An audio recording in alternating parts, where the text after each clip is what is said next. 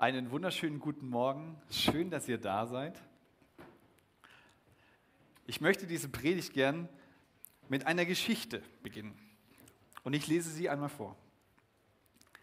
Es war der 25. Januar, ein kalter Tag. Zwei schwere Stürme hatten bereits den Hauptmasten des Schiffes zerschmettert. In seinem dritten Monat auf hoher See jagte ein dritter furchterregender Sturm ein sogenannter Nor'easter einem Engländer so große Angst um sein Leben ein, dass er schrieb, es war, als ob die Tiefe uns bereits verschlungen hätte. Doch auf demselben Schiff, während desselben Sturms, gab es eine Gruppe deutscher Christen, die völlig ruhig waren, während sie die aus dem Psalm lasen. Laut des jungen John Wesleys brachte ihn die Furchtlosigkeit mehr durcheinander als der Sturm selbst. Wie können Sie ruhig bleiben, während das Schiff einer Katastrophe entgegensteuert? Wie können Sie Frieden haben, wenn Ihr Leben in Gefahr ist? Was macht Ihre Hoffnung so stark und seine so schwach? Alle befanden sich auf demselben Schiff. Alle waren demselben wütenden Sturm ausgesetzt. Alle wurden von den Wogen hin und her geworfen. Doch während der eine von der Angst geplagt wurde, blieben die anderen ruhig. Warum? Die einfache Antwort auf diese Frage lautet, ihr Leben war in Christus verankert und sie wussten, dass dieser Anker halten würde. Einen wunderschönen guten Morgen. Schön, dass ihr da seid. Hoffnung. Hoffnung ist ein Thema, worüber wir nicht häufig aktiv nachdenken, aber Hoffnung prägt unser ganzes Leben. Wir alle leben auf dieser Welt und erleben teilweise die gleichen Dinge, teilweise unterschiedliche Dinge. Die einen reagieren mit Angst, die anderen sind eher gelassen. Unsere Blicke auf diese Welt, sie unterscheiden sich. Wir sehen die Welt manchmal so unterschiedlich. Manche sagen, die Welt geht unter, alles wird immer schlimmer. Wir fahren diese Welt vor die Hunde und gegen die Wand und alles wird eine Vollkatastrophe. Und andere sagen, wow, ich lebe total gerne in dieser Zeit, wir haben total viele Privilegien, uns ging es noch nie so gut wie in dieser Zeit. Und beide leben in der gleichen Zeit. Wir Menschen erwarten mit Spannung, was in der Zukunft kommt. Wir können gar nicht anders, als über die Zukunft nachzudenken. Wir können nicht anders und unser Alltag ist von Hoffnung geprägt. Meine Frau und ich, wir erwarten in Kürze ein Kind und wir haben die Hoffnung, dass dieses Kind gesund ist. Wir haben die Hoffnung, dass die Geburt gut verläuft. Hoffnung ist in unserem Leben. Wir Menschen, wir setzen unsere Hoffnung auf den Wetterbericht, dass er wahr ist, und gestalten dahingehend unser Leben. Wir Menschen setzen unsere Hoffnung auf Rendite und wenn der Kurs schwankt, dann schlottern uns die Knie. Wir setzen unsere Hoffnung auf Versicherungen, weil wir nicht wissen, was die Zukunft bringt und ob sie sicher ist. Wir Menschen setzen unsere Hoffnung auf unsere eigenen Fähigkeiten, damit wir die nächste Prüfung irgendwie meistern, die vor uns liegt. Es geht sogar weiter. Wir vergeben den Menschen, die uns nahe sind und wo uns die Beziehung wichtig ist, wenn wir Hoffnung haben, dass die Beziehung noch eine Zukunft hat. Wenn wir, die, wenn wir keine Hoffnung haben, dass die Beziehung eine Zukunft hat, werden wir höchstwahrscheinlich nicht mehr vergeben, sondern die Beziehung auflösen oder sie dahin laufen lassen. Wir investieren Zeit und Geld in Aktivitäten wie Sport, Bildung oder hier in die Kirche, weil wir glauben, dass es einen Unterschied macht, wenn wir uns einbringen und etwas Positives aktiv gestalten. Deshalb die Frage, wie siehst du der Zukunft entgegen?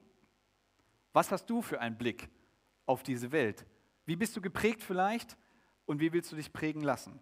Wir hören von Pandemien, von Krieg, von Anschlägen, Rechtsradikalismus, dass das Bildungssystem an die Grenzen kommt, die Rente ist unsicher, Inflation, Klimawandel und unsere Beziehungen entwickeln sich manchmal nicht so, wie wir es uns gewünscht haben.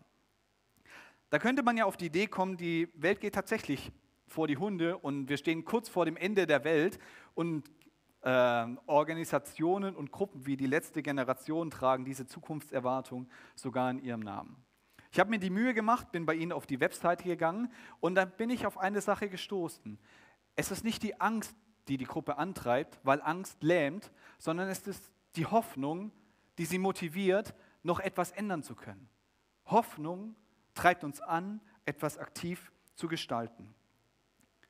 Auf das gleiche Ergebnis kommt auch C.S. Lewis, der in seinem Buch schreibt, Pandora, ich bin Christ, dass die Hoffnung die Christen immer aktiv dazu angetrieben haben, die Welt aktiv zu gestalten, etwas zu tun, nicht nur passiv zu sein und zu warten, sondern zu sagen, wir tun ganz aktiv etwas und bringen die Welt voran. Angetrieben waren Christen immer von dem Blick in den Himmel. Dabei ist der Himmel nicht irgendwie etwas, worauf wir einfach nur warten und sagen, ja, der Himmel, da, unsere Hoffnung ist im Himmel und wir vertrösten die Leute halt dahin. Und wenn es dir halt hier schlecht geht, dann, ja, dann musst du halt irgendwie warten. Nein, das ist tatsächlich nicht so gewesen in der Kirchengeschichte, sondern Christen haben sich ganz aktiv eingebracht, um Notleidenden zu helfen, strukturell Leid zu bekämpfen und Leute wie Luther haben sich ganz aktiv für zum Beispiel Allgemeinbildung eingesetzt. Luther hat gesagt, es ist wichtig, dass jeder Mensch lesen und schreiben kann, damit er die Bibel lesen kann und damit er Gott eine Antwort geben kann auf sein Evangelium. Menschen haben sich eingesetzt, damit sich etwas verbessert. Paulus schreibt in Kolosser 1 folgendes. Denn ihr, denn ihr glaubt an die Hoffnung, die der Himmel für euch bereithält, wenn ihr sie durch das wie ihr sie durch das Wort der Botschaft Gottes gehört habt. Diese gute Botschaft, die euch erreicht hat, verbreitet sich in der ganzen Welt. Überall verändert sie das Leben der Menschen, so wie sie euer Leben von dem Augenblick an verändert hat, als ihr die Wahrheit über die Gnade Gottes gehört und erkannt habt. Gemeint ist hier natürlich die positive Veränderung. Die Botschaft Gottes verändert unser Leben. Jeder Mensch der mit der christlichen Hoffnung, mit der christlichen Botschaft in Kontakt kommt, der kommt mit Gottes Botschaft selbst in Kontakt. Und jeder, der diese Botschaft annimmt, bekommt Stabilität für sein Leben, auch wenn es außerhalb von uns so stürmt, wie in der Geschichte, die wir gerade gehört haben. Deshalb die Frage, wie sieht dein Blick auf die Zukunft aus? Setzt du deine Hoffnung auf Gott und gestaltest aktiv diese Welt mit oder bist du von Angst geplagt, von Angst eingeschüchtert und es lähmt dich und du weißt manchmal nicht, wie du weiterkommst? Ich habe diese Predigt in zwei Teile aufgeteilt. Und der erste Teil ist, wir wollen unseren Blick auf unsere Umstände einmal schärfen. Okay, wir wollen einmal angucken, wie können wir die Welt eigentlich betrachten. Und der zweite Punkt ist, wie kommen wir eigentlich in ein Leben voller Hoffnung? Wie kommen wir ganz konkret darin, da hinein? Wie können wir das tun? Und dazu habe ich dir einen Test mitgebracht. Und zwar, seht ihr das jetzt hier hinten, hinter mir? Ihr dürft euch mal selbst einschätzen. Ich lese das mal vor. Also, es gibt auf der linken Seite das positive und negative Weltbild. Das heißt einfach, wovon gehst du aus? Ist die Welt eher tendenziell gut und verbessert sich oder ist sie schlecht und wird immer schlechter? Und das aktive Weltverhältnis, können wir etwas tun und wollen wir etwas tun oder können wir nichts tun? Ich lese das mal vor. Und du darfst ganz ehrlich einer Kategorie mal zustimmen. Das erste, positives Weltbild, aktives Weltverhältnis. Die Welt ist eher gut, wir können und wollen etwas in der Welt gestalten und zum Besseren hin entwickeln. Es gibt das positive Weltbild auch mit passivem Weltverhältnis. Das würde dann bedeuten, die Welt ist eher gut, deshalb genieße ich das Leben. Ein negatives Weltbild würde sagen, bei aktivem Weltverhältnis, die Welt wird immer schlechter und deshalb müssen wir Menschen irgendwas tun, damit wir das, was noch gut ist, irgendwie bewahren. Und ein negatives Weltbild, was auch noch passives Weltverhältnis hat, würde sagen, die Welt wird immer schlechter und eigentlich können wir eh nichts tun. Ich gebe dir jetzt mal kurz Zeit. Du darfst dich mal einordnen, wo würdest du dich ungefähr platzieren?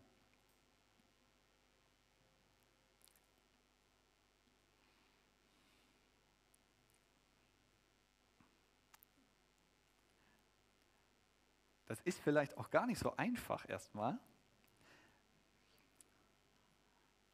Okay, ich hoffe, ihr habt so eine Grundposition. Das hat nämlich eine Auswirkung auch auf das, wie wir unseren Glauben gestalten, wie wir unseren Glauben denken. Und das zeigt die nächste Folie. Gleiche Kategorien. Welche Auswirkungen kann das haben? Das positive Weltbild, aktives Weltverständnis. Jesus hat am Kreuz gesiegt und sein Reich breitet sich immer weiter aus. Immer mehr Menschen werden Christen, Evangelisation und Technik verbessern die Welt, Menschen beteiligen sich an der Mission Gottes. Positives Weltbild, passives Weltverhältnis. Gott wirkt positiv in diese Welt, zum Beispiel durch Wunder, aber die Entwicklung der Welt liegt in Gottes Hand und wir können eigentlich nur warten, bis Gott wiederkommt. Ein negatives Weltbild und ein aktives Weltverhältnis ist, die Hoffnung liegt in den Menschen, die das Gute bewahren müssen und können. Und ein negatives Weltbild und ein passives Weltverhältnis ist, die Hoffnung liegt nur im Himmel. Wir hören Sätze wie oder Worte wie YOLO, you only live once. Du lebst nur einmal. Die Welt geht vor die Hunde und naja, wir machen halt das Beste draus und genießen halt irgendwie was, aber aktiv was verbessern können wir nicht. Das entwickelt sich weiter zu FOMO, Fear of Missing Out, die Angst, etwas zu verpassen. Weil es wird ja immer schlechter, dann musst du ja das Gute auch noch bewahren. Und die nächste Stufe, vielleicht kennt ihr die auch schon, das ist so jetzt neu in den Medien unterwegs, FOBO, Fear of Better Option, die Angst, das Allerbeste zu verpassen. Es ist die Angst, wenn ich nicht danach gucke, das Beste zu konsumieren, dann verpasse ich etwas. Das hat eine Auswirkung auf unser Denken. Diese Einordnung, die habe ich aus einem Podcast von einem Philosophen. Jetzt ist ja die Frage, das ist ja jetzt schon mal ein Übertrag äh, in eine christliche Denkweise. Was sagt eigentlich die Bibel dazu? Wie würde die Bibel diese Frage beantworten? Der Blick der Bibel ist ja sehr realistisch. Ich will es mal in ein paar Stichworten zusammenfassen. Das erste ist, Gott hat diese Erde geschaffen und sie war gut. Sehr gut. Punkt. Dann, die Erde ist nicht mehr perfekt. Es gibt ein Problem und es gibt ganz viel Schlechtes auf dieser Welt, die Gott gut geschaffen hat. Punkt. Gott kam in Jesus Christus in diese sündige Welt und bewirkte einen Wendepunkt in dieser Weltgeschichte. Erstmal Punkt. Gott gebraucht gläubige Menschen, um seine Liebe zu Menschen zu tragen und gleichzeitig gibt es Menschen, die dieses Angebot ablehnen. Punkt. Jesus gebraucht ein Gleichnis in den Evangelien und zwar das Gleichnis von einem Bauer, der Weizen ausstreut. Er geht raus, er hat sein Feld ähm, vorbereitet und nimmt Weizen und streut es aus und die Arbeiter arbeiten mit und da wird ganz viel Weizen ausgestreut und der Weizen steht für das Gute. Und dann legt er sich hin und dann wird beschrieben, wie nachts der Feind kommt und er streut Unkraut in dieses Feld. Und am nächsten Tag, in den nächsten Tagen, dann wächst beides so her. Und die Arbeiter kommen zu dem Bauer und fragen, ja, sollen wir das Unkraut rausreißen? Und der Bauer antwortet interessanterweise, er sagt, nein, lass erstmal beides zur Ernte stehen, weil wenn du das Schlechte, das Unkraut ausreißt, dann wird das Gute auch beschädigt. Und so wächst beides bis zur Ernte. Und das ist genau das, was wir auf der Welt auch erleben. Ich habe euch eine Statistik mitgebracht mit verschiedenen Punkten. Ihr dürft die mal weiterklicken. Und zwar, das sind einfach mal Daten. Die Kindersterblichkeit lag 1800 noch bei 44 Prozent, seit 2016 nur noch bei 4 Prozent. Das heißt, ich habe eine ganz gute Hoffnung, dass unser Kind tatsächlich überlebt. An äh, Alphabetisierung, 1800 lag sie weltweit noch bei 10 Prozent, 2016 bei 86 Prozent. Der Wasserzugang lag 1980 noch bei 58 Prozent und ein paar Jahre später oder vor ein paar Jahren bei 30 Prozent mehr, bei 88 Prozent. Und auch die Atomwaffen, es gibt immer weniger. Also rein datentechnisch entwickelt die, die Welt sich zum Besseren. Aber das ist ja nicht das ganze Bild. Wir haben von David vor ein paar Wochen gehört, das will ich nochmal erwähnen, wir leben in einer Zeit, die noch nie so viele Sklaven hatte wie unsere. Auf der ganzen Welt gibt es massiven Sklavenhandel. Menschen produzieren unsere T-Shirts für Umme und noch viele weitere Dinge. Ihr kennt die wahrscheinlich alle aus den Medien. Es gibt ganz viel Sklavenproduktion. Wir sehen Weizen und Unkraut, beides wächst auf dieser Welt. Und deshalb habe ich mal euch etwas entworfen. Es ist, ich nenne das einfach mal das realistische Weltbild und ein berufungsorientiertes Weltverhältnis. Und ich würde es folgendermaßen beschreiben. Die Hoffnung liegt in Gott, der durch Jesus Christus sein gutes Königreich schon jetzt auf dieser Erde anbrechen lässt und durch seinen Heiligen Geist jeden Gläubigen beruft, in, seiner Mission, in der Mission Gottes allen Menschen die Liebe Gottes zu bringen, mitzuwirken. Die Vollendung steht aber noch aus. Wir sind in so einer Zwischenzeit. Gott hat etwas angebrochen, aber es ist noch nicht alles vollendet. Und in dieser Zeit befinden wir uns. Weizen und Unkraut, beides wächst. Das Gute und das Böse, es nimmt beides zu. Das bedeutet, unsere Hoffnung liegt in Gott. Gläubige haben einen Platz in der Mission Gottes und ich möchte dir zusprechen, du bist nicht zufällig auf diesem Planeten. Gott hat tatsächlich einen Plan für dein Leben. Jetzt ist es so, Hoffnung brauchen wir vor allem in Krisenzeiten. Und vielleicht klingt das jetzt ein bisschen pessimistisch, ich würde es eher als realistisch bezeichnen. Die nächste Krise kommt mit 100 Prozent. Die nächste Krise kommt. Und die Frage ist, wie bereiten wir uns darauf vor? Wie gehen wir damit um? Wie können wir damit umgehen, wenn Unkraut in unserem Leben wächst? Gott möchte uns ermutigen, dass er uns hilft durch seinen Heiligen Geist, dass wir seine Hilfe in Anspruch nehmen, um unseren eigenen Lebensgarten zu pflegen. Weil die christliche Hoffnung ist ja erstmal, dass Jesus wiederkommt und dass es ein Leben nach dem Tod geht. Das ist aber perspektivisch, das liegt vor uns. Und die Perspektive, die wir jetzt haben und haben dürfen, ist, das Reich Gottes breitet sich aus und Gott will den Menschen bekannt gemacht werden und darin dürfen wir uns beteiligen. Aber wie kommen wir jetzt in eine Hoffnung hinein, so ganz konkret, die die Realität nicht verleugnet, aber die auch durch die Krise trägt, wenn Krisen kommen? Weil die Bibel ist ja schon sehr realistisch. Wir lesen zum Beispiel in dem Psalm, Psalm 56, Vers 4, doch gerade an den Tagen, an denen ich mich fürchte, vertraue ich auf dich. Es gibt Tage, an denen werden wir uns fürchten. Aber es sind Tage, an denen wenden wir uns zu Gott und er gibt uns Halt, wie es in Jesaja 40 heißt. Aber alle, die ihre Hoffnung auf den Herrn setzen, bekommen neue Kraft. Menschen, die Hoffnung haben, können lernen, mit Situationen umzugehen. Und dahin wollen wir kommen.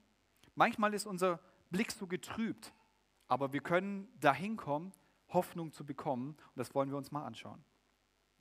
Emil Brunner, ein Theologe aus der Schweiz, schon länger tot, hat Folgendes geschrieben. Der ist ein Zitat, ist ein bisschen älter, vielleicht auch ein bisschen herausfordernd, über Hoffnung Folgendes geschrieben. In unserer Alltagserfahrung bedeutet Hoffen auf die Erwartung eines erwünschten Geschehens in der Zukunft. Es ist darum immer das Moment der völligen Ungewissheit damit verbunden.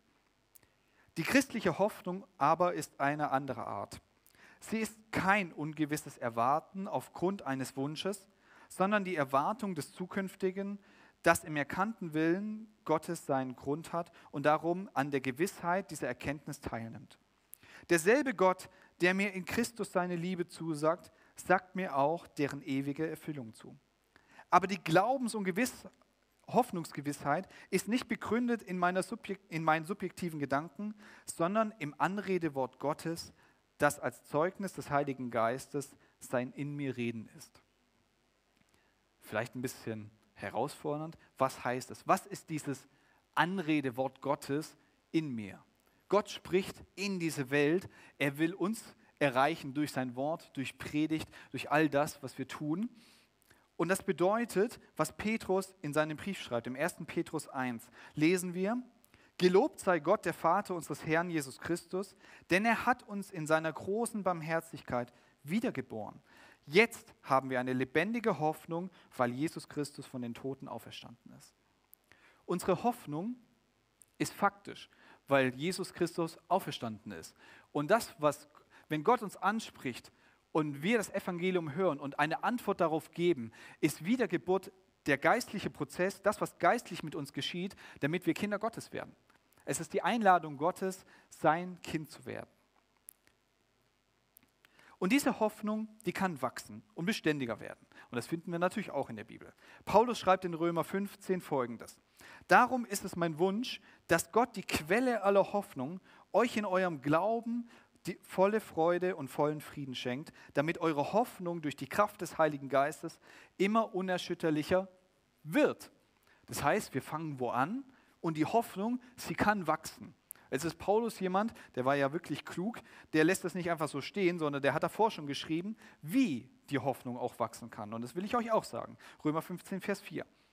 Und alles, was die Schrift sagt und was doch schon vor langer Zeit niedergeschrieben wurde, sagt sie unsretwegen wir sind es, die daraus lernen sollen. Wir sollen durch ihre Aussagen ermutigt werden, damit wir unbeirrbar durchhalten, bis sich unsere Hoffnung, also unsere endgültige Hoffnung, erfüllt.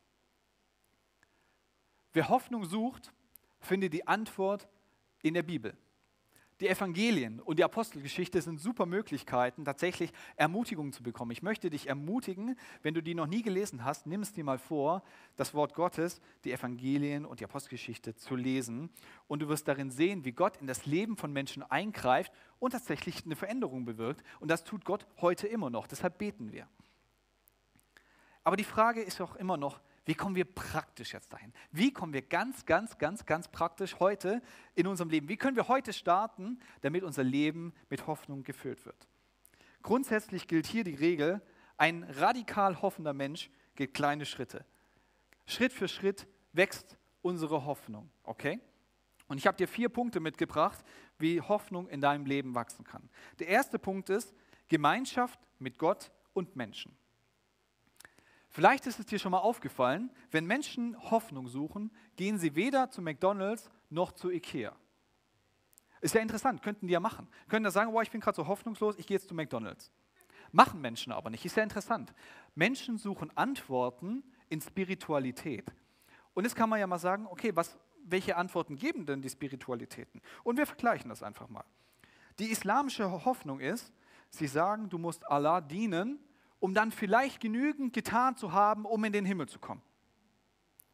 Die hinduistische Hoffnung ist, dass Moksha, die Erlösung aus dem Kreislauf der Wiedergeburt, wobei hier die Wiedergeburt eine andere Bedeutung hat, nämlich die Reinkarnation auf die Welt. Wir reden von der geistlichen Wiedergeburt, dass wir geistlich erleuchtet werden.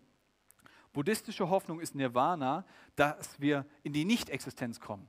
Es ist keine Antwort auf die Herausforderungen unserer Zeit, sondern sie vertrösten auf das Jenseits, damit irgendwann das Leid aufhört. Die christliche Antwort ist, wenn du bei Gott bist, findest du Ruhe und Frieden.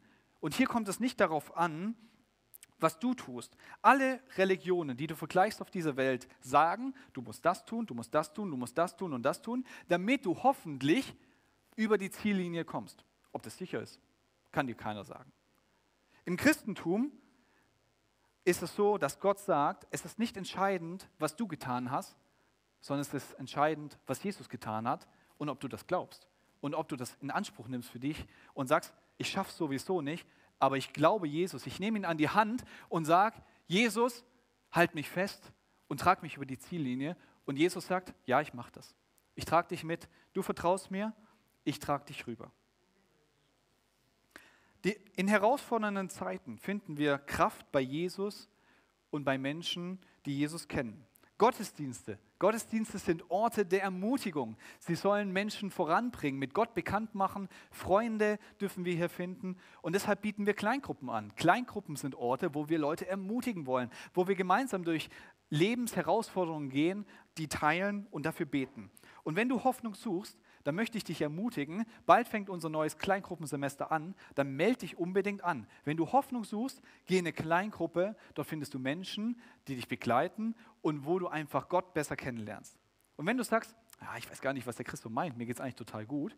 Wenn du voller Hoffnung bist, dann möchte ich dich ermutigen, geh auch in eine Kleingruppe oder leite so eine Kleingruppe, weil du bist dann das Werkzeug Gottes, das andere Menschen ermutigt. Weil wir erleben alle Menschen immer wieder mehr Weizen, manchmal mehr Unkraut. Und in diesen Herausforderungen dürfen wir uns gegenseitig begleiten und ermutigen.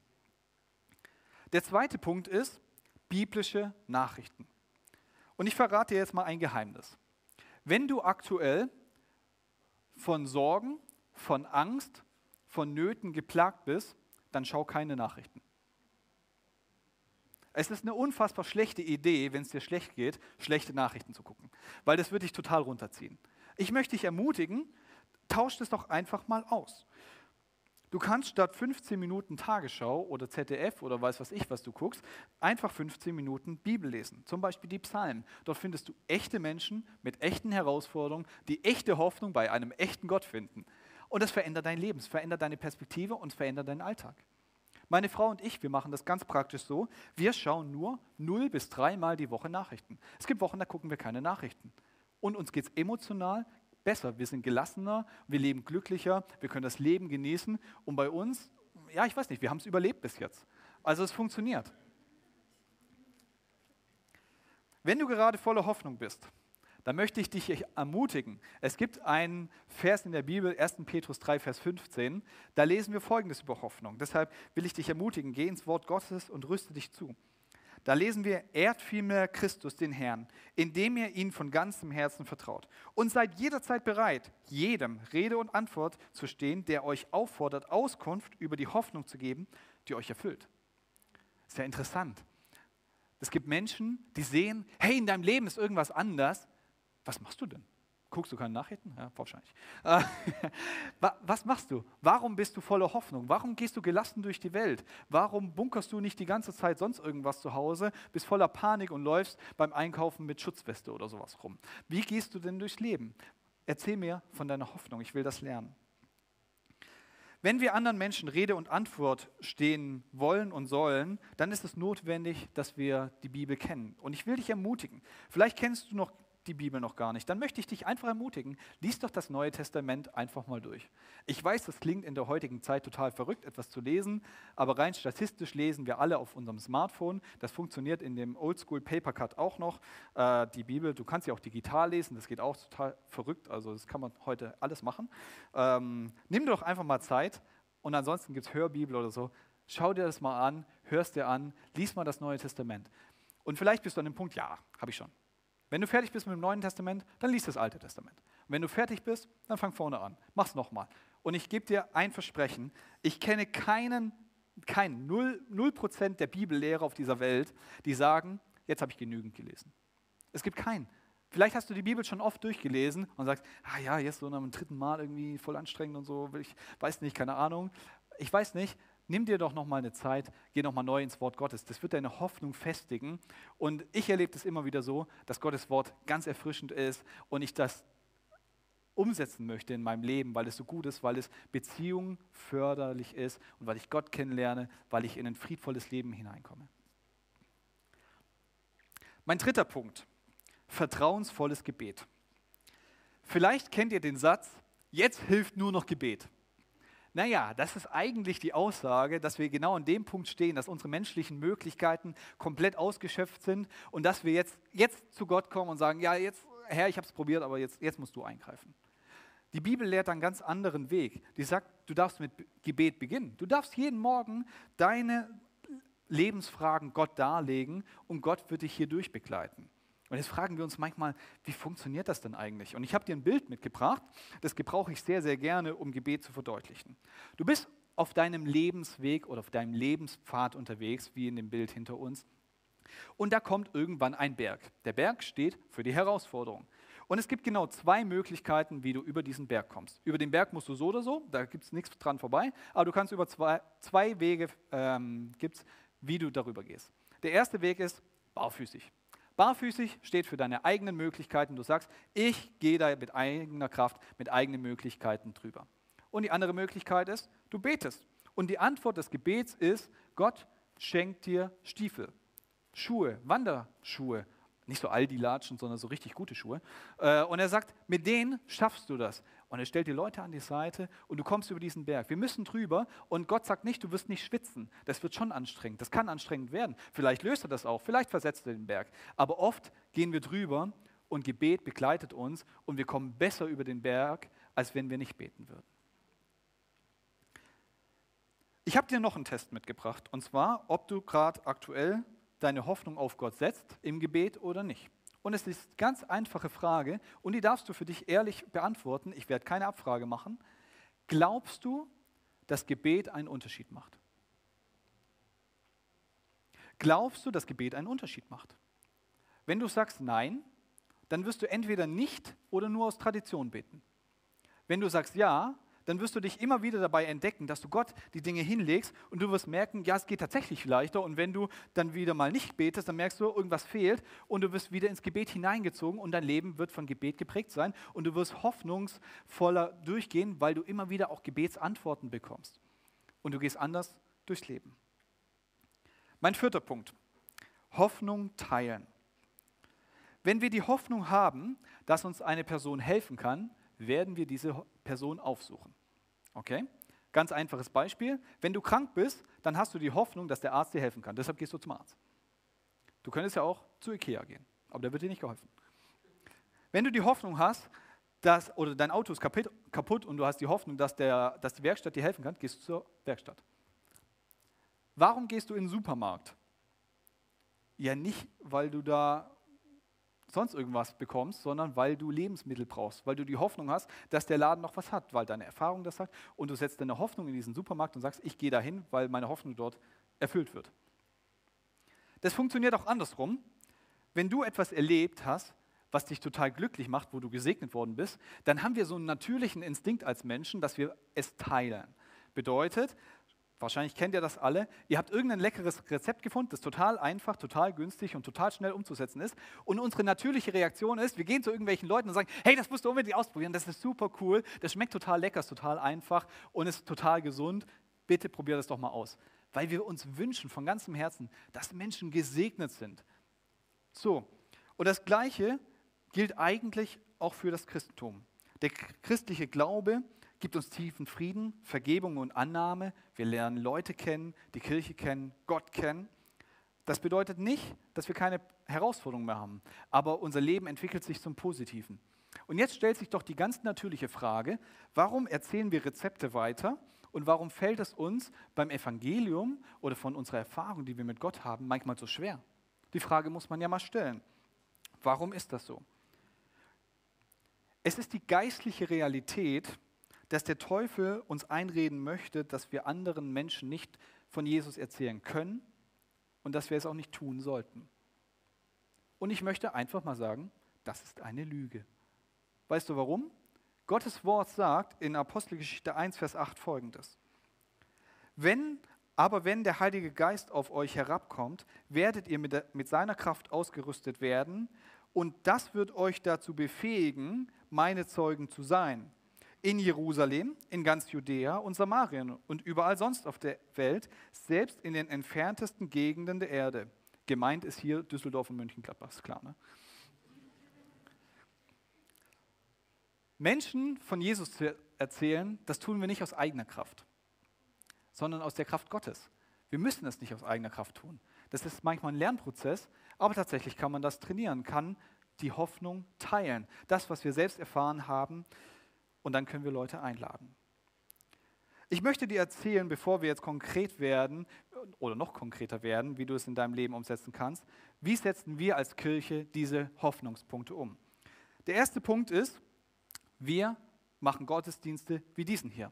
Wir investieren Zeit und Kraft Ressourcen, damit wir Menschen ermöglichen, in Räume zu kommen, wo sie andere Menschen und Gott begegnen können, weil wir glauben, das ist unsere tiefe Hoffnung, wenn Menschen in Kontakt mit Jesus kommen, dann wird ihr Leben positiv verändert. Wir glauben, dass es tatsächlich Hoffnung gibt, wenn Menschen Gott kennenlernen und wenn sie andere Menschen kennenlernen und wir gemeinsam durchs Leben gehen können. Das gibt Hoffnung.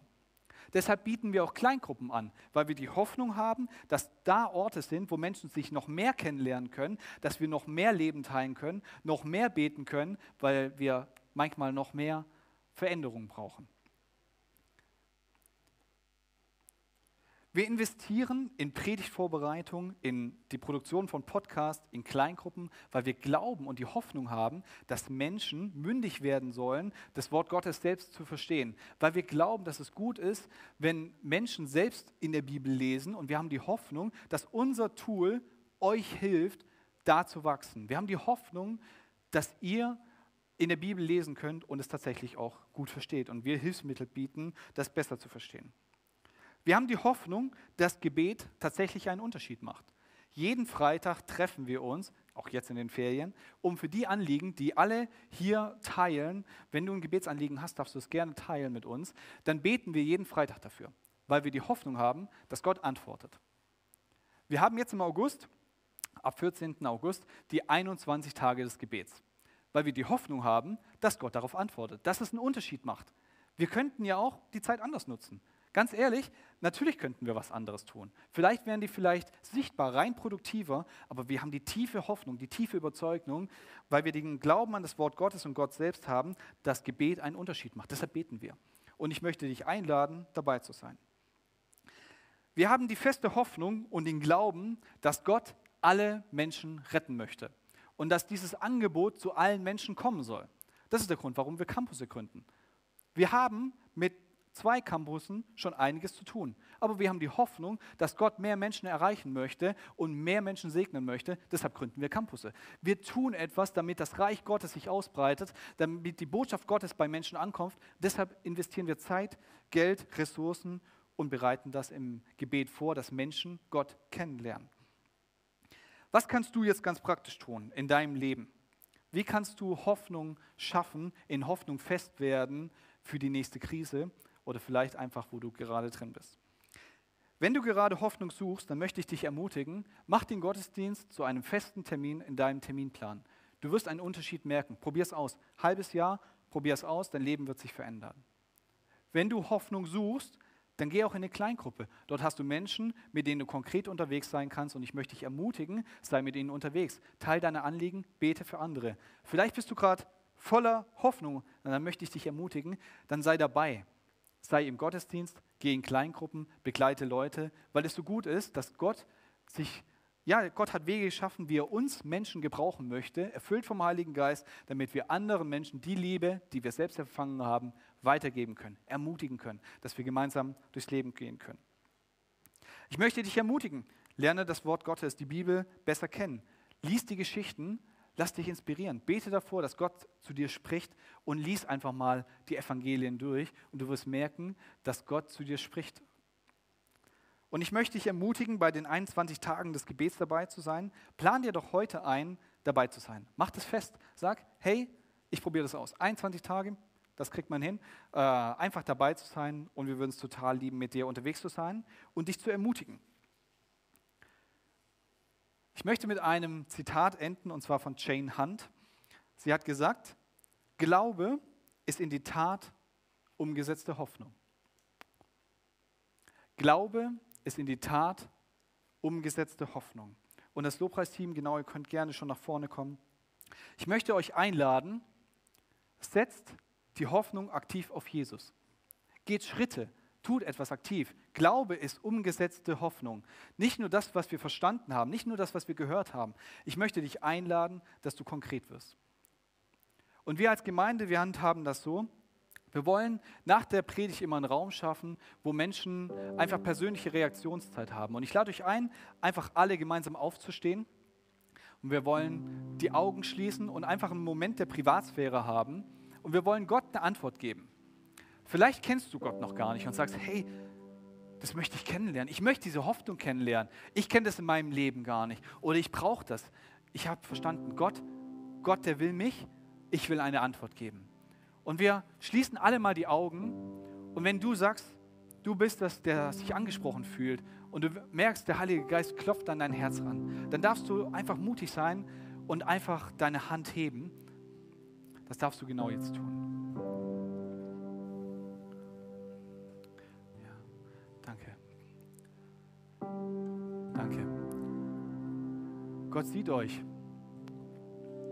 Und Gott wird will euch mehr und mehr begegnen. Wir haben ein Gebet, was wir jede Woche sprechen. Und das wollen wir gemeinsam tun. Wir wollen euch darin unterstützen, die, die ihr die Entscheidung getroffen habt, den Weg, den ersten Schritt auf Gott zuzutun. Und ich lade euch ein, dieses Gebet gemeinsam mit mir zu sprechen. Jesus, ich weiß, dass du, es gibt nichts, was ich tun könnte, damit du mich mehr liebst. Du bist gekommen, um mich von allem zu befreien, was mich von Gott trennt. Du bist für mich gestorben und auferstanden. Ich folge deinem Ruf und bitte um Vergebung. Du sollst mein ganzes Leben bestimmen. Ich danke dir, dass ich durch dich wirklich frei bin und ein Leben in Ewigkeit habe.